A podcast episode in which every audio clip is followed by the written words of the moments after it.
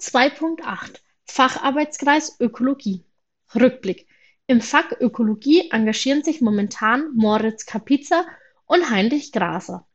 Als Schnuppermitglieder engagieren sich Emma Manitz und Ronja Pöhlmann. Heiner legte sein Amt als Referent im Sommer nieder.